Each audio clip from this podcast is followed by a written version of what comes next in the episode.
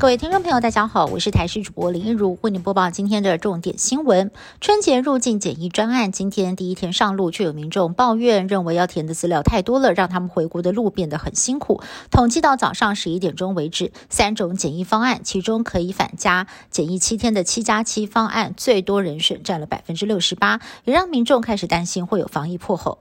专家也提到了，就怕有入境的民众是返家检疫之后才发病，十四天的检疫期满，还是可能会。带病毒，强调检疫过程绝对不能够马虎，也不可以有丝毫破绽。英国至少出现了一起 Omicron 死亡个案。对于过去一届评估，Omicron 病毒正朝。轻症化的方向发展是否会出现变数呢？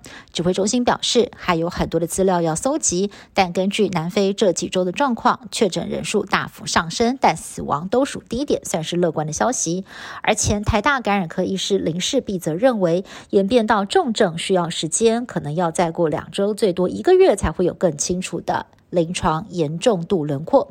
至于我国会不会将英国列为重点高风险国家，指挥官陈时中回应，暂时没有规划。疫苗研究数据陆续公开，有医生表示，研究显示打两剂 A Z 疫苗对于 Omicron 病毒的中和效果差，而两剂 B N T 的。综合抗体反应效果稍微好一点点，但仍然不理想。建议还是要补打第三剂或者是新设计的疫苗，才会有更多的保障。也有医生秀出了最新的研究数据，显示打了两剂的 A Z 之后，对 Omicron 的保护力趋近于零，建议打第三剂。那么能够打就打，不要再等到五个月了，引发民众恐慌。指挥中心回应啊，这是个别的看法，过度解读不太好。国内的疫情降为二级警戒之后，中秋节跟国庆日连假，国道交通量已经逐渐恢复。预计在元旦连假期间，也将会有大量的跨年还有旅游车潮。交通部也针对国道加开路肩，比去年还要多十个路段。预计在十二月三十号下班时间，西部就会有南下车流涌现。至于国道五号，可能会提前到上午九点就塞车，拥塞的时间恐怕会长达十五个小时。对立委高嘉瑜施暴的前男友林炳书，之前就被爆出疑似打特权疫苗，不过不是一开始被质疑的用国安身份造册。卫福部长陈时中上周澄清，经过调查，林炳书并不是国安人员造册，是用透过预约平台接种的。但是今天陈时中在记者会上改口，承认林炳书两剂疫苗都不是透过平台预约，但有没有违规，将交由地方卫生局来调查。预计在明年一月九号举行的第七十九届金球奖入围名单公布了。